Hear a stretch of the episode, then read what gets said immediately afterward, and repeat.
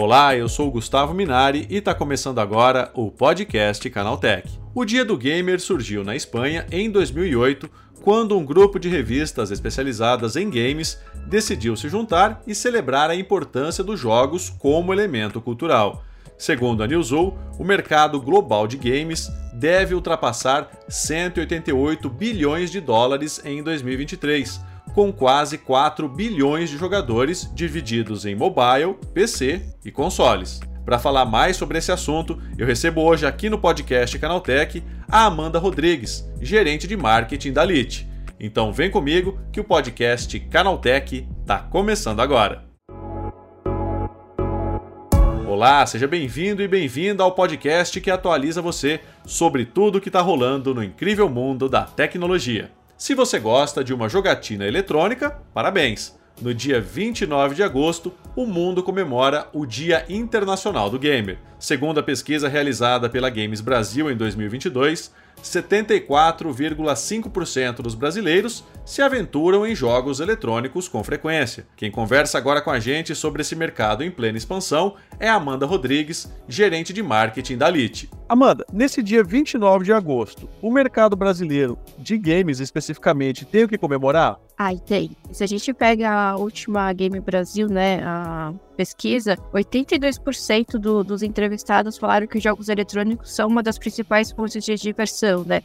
E aí, acompanhando o mercado, a gente vê que evolui profissionalmente, né? A gente tem as organizações toda a sua estrutura, oferecendo condições como, né, dos atletas de futebol, com todo o, o aparato super necessário além do ecossistema que cresce com oportunidade de campeonatos, não só profissionais, mas amadores também. Tem muita plataforma oferecendo campeonatos para quem quer se divertir. E tem também né, toda a questão das marcas não endêmicas entrando. Né? Então a gente vê muita marca aí fazendo não só ativações dentro e fora dos jogos, mas proporcionando aí essa conexão com o mundo gay. Não, muito legal, né? Agora, a maioria dos brasileiros ainda prefere os jogos mobile? Eu acho que o, o mobile, ele é mais prático, né, no, no dia a dia, né? E até se a gente voltar ali na, na pesquisa, ela traz que o, 51% das pessoas utilizam os celulares, os smartphones para jogar, porque ele está no nosso dia a dia, né? Virou uma extensão do nosso corpo, praticamente, o, o, smartphone. Então você consegue jogar em qualquer lugar. Às vezes você está na hora do almoço, você joga rapidinho, você está na condução, você joga. Então, eu acho que o mobile se destaca por essa praticidade.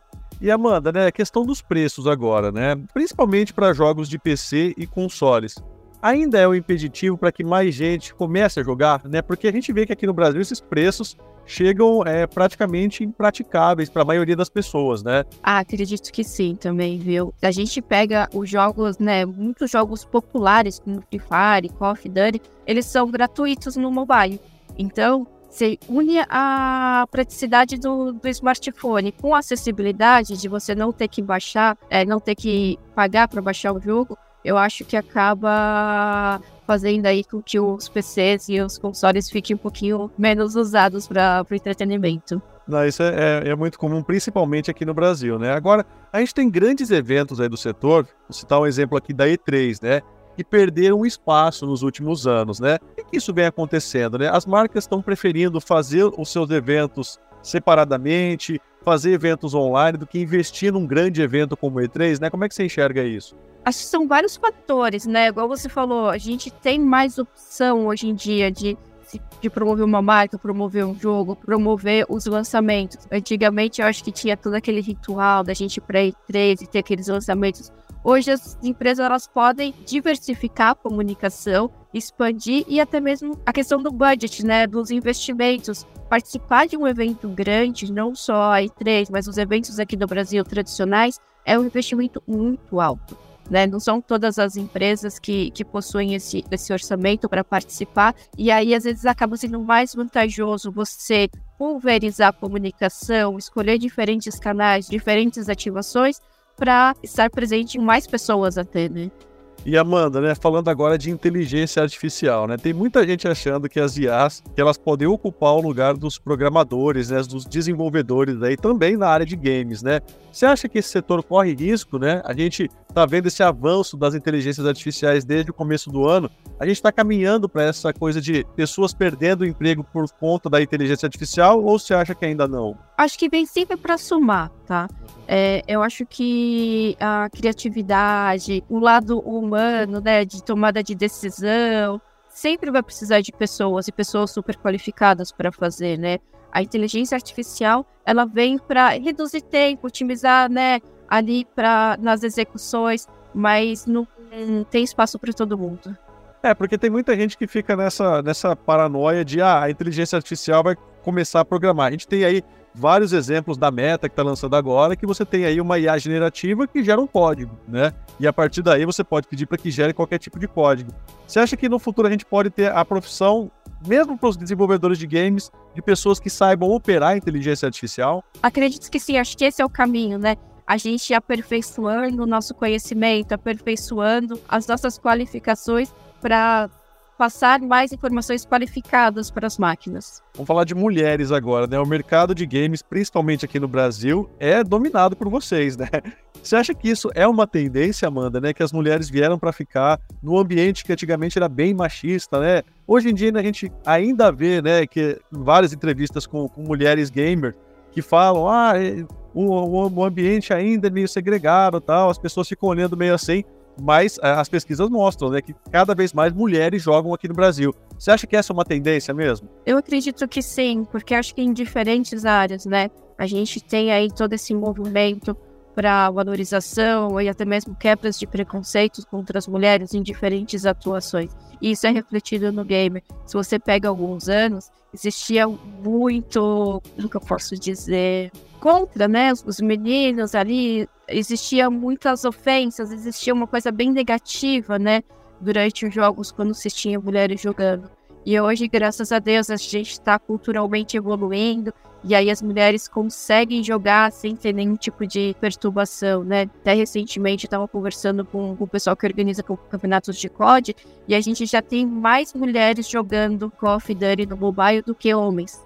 Então a gente percebe que mesmo em equipes mistas elas se sentem confortáveis e disputam de igual para igual. E aí também os campeonatos exclusivos que abrem todo esse espaço para a mulher brilhar cada vez mais. É isso, Amanda. Obrigado pela tua participação. Bom dia para você, hein? Eu que agradeço. Obrigada, Gustavo. Tá aí, essa foi a Amanda Rodrigues, gerente de marketing da LIT, falando sobre o mercado de jogos no Dia Internacional do Gamer. Agora se liga no que rolou de mais importante nesse universo da tecnologia no quadro Aconteceu Também.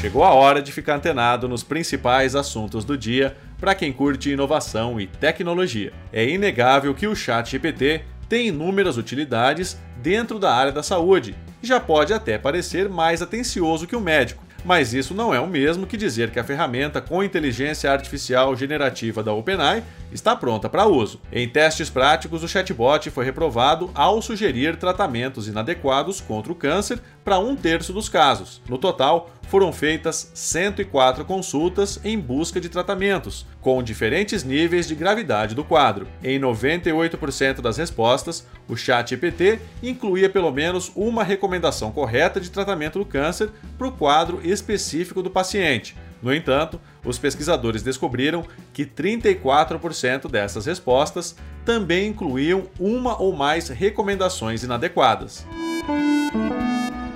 As ferramentas de formatação avançadas do Google Keep, enfim, foram liberadas para todos os usuários. O Google anunciou as novidades e confirmou a distribuição gradativa para o público geral ao longo dos próximos 15 dias. O novo editor de texto do Google Keep foi inaugurado em 18 de agosto, quando a função começou a ser flagrada por usuários. A função basicamente é um editor de texto mais robusto, oferecendo diferentes opções de tamanho de fonte, H1 e H2, negrito, itálico, sublinhado e taxado.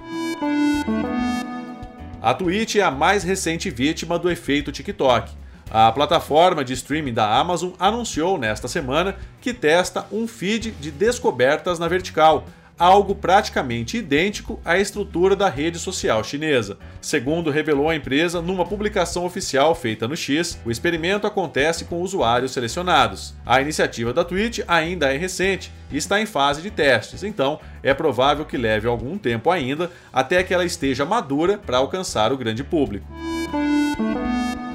O Messenger do Instagram deve ganhar uma ferramenta com inteligência artificial para criar figurinhas. Parecido com o recurso encontrado em testes no WhatsApp, a função vai permitir que você crie uma variedade de stickers baseados em descrições em texto. A descoberta foi divulgada por um informante no X, que compartilhou prints da função nas DMs do Instagram. A ferramenta mostra ao usuário como as figurinhas são criadas, seguindo as características descritas por texto. O Dropbox descontinuou seus planos de assinatura que ofereciam armazenamento ilimitado. A empresa citou abuso de parte dos usuários para justificar o fim dessas modalidades, inicialmente pensadas para atender o público corporativo. Segundo a plataforma, mineradores de criptomoedas e revendedores aproveitavam o armazenamento ilimitado para ganhar dinheiro. Essas pessoas estariam consumindo uma quantidade excessiva do serviço, bem mais do que um cliente normal conseguiria.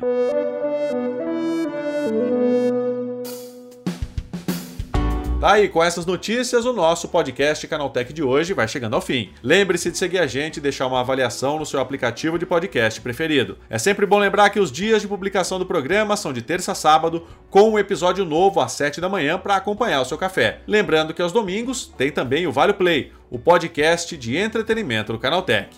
Esse episódio foi roteirizado e apresentado por mim, Gustavo Minari, e a edição foi da Natália Improta. O programa também contou com reportagens de Igor Almenara, Douglas Siriaco e Fidel Forato. A revisão de áudio é da dupla Gabriel Rime e Samuel Oliveira, com trilha sonora de Guilherme Zomer, e a capa desse programa foi feita pelo Eric Teixeira. Agora o nosso podcast vai ficando por aqui. A gente volta amanhã com mais notícias do universo da tecnologia para você começar bem o seu dia. Até lá, tchau, tchau.